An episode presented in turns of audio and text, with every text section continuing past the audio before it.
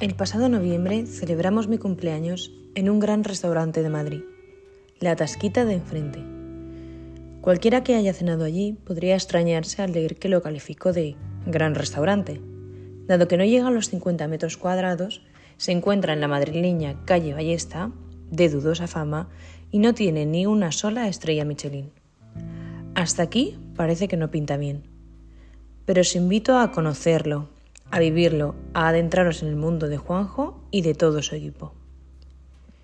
Esos escasos 50 metros cuadrados son la entrada a un mundo atemporal, a una antigua tasca reconvertida en un salón íntimo, donde cuelgan obras de valor artístico, pero más importante todavía, de gran valor sentimental.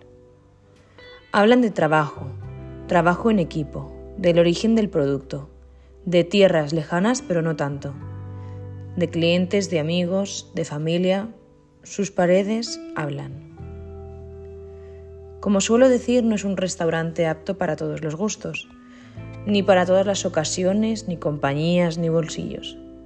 Sin embargo, si te emocionas con el buen producto, si todavía te asombras con los pequeños, los pequeños detalles y si vas acompañado de personas con las que irías hasta el fin del mundo, entonces y solo entonces este es tu sitio.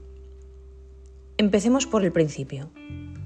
Tras la maravillosa celebración junto a mi marido en noviembre, decidí pasar una mañana entera con Juanjo, el dueño y cocinero del restaurante, para poder conocer y mostraros la taxquita de enfrente de puertas para adentro. Así que mi día comienza a primera hora en el Mercado de la Paz de Madrid. Primera parada, la pescadería. Las compras son de muy poco producto y menos cantidad. Menos es más cañuts, variedad de navaja, cocochas frescas, cuidado a la hora de comprar, que no todas lo son, ortiguillas. Algunos de estos productos son muy complicados de encontrar en lonjas y pescaderías. Vienen directos del barco o por subastas online.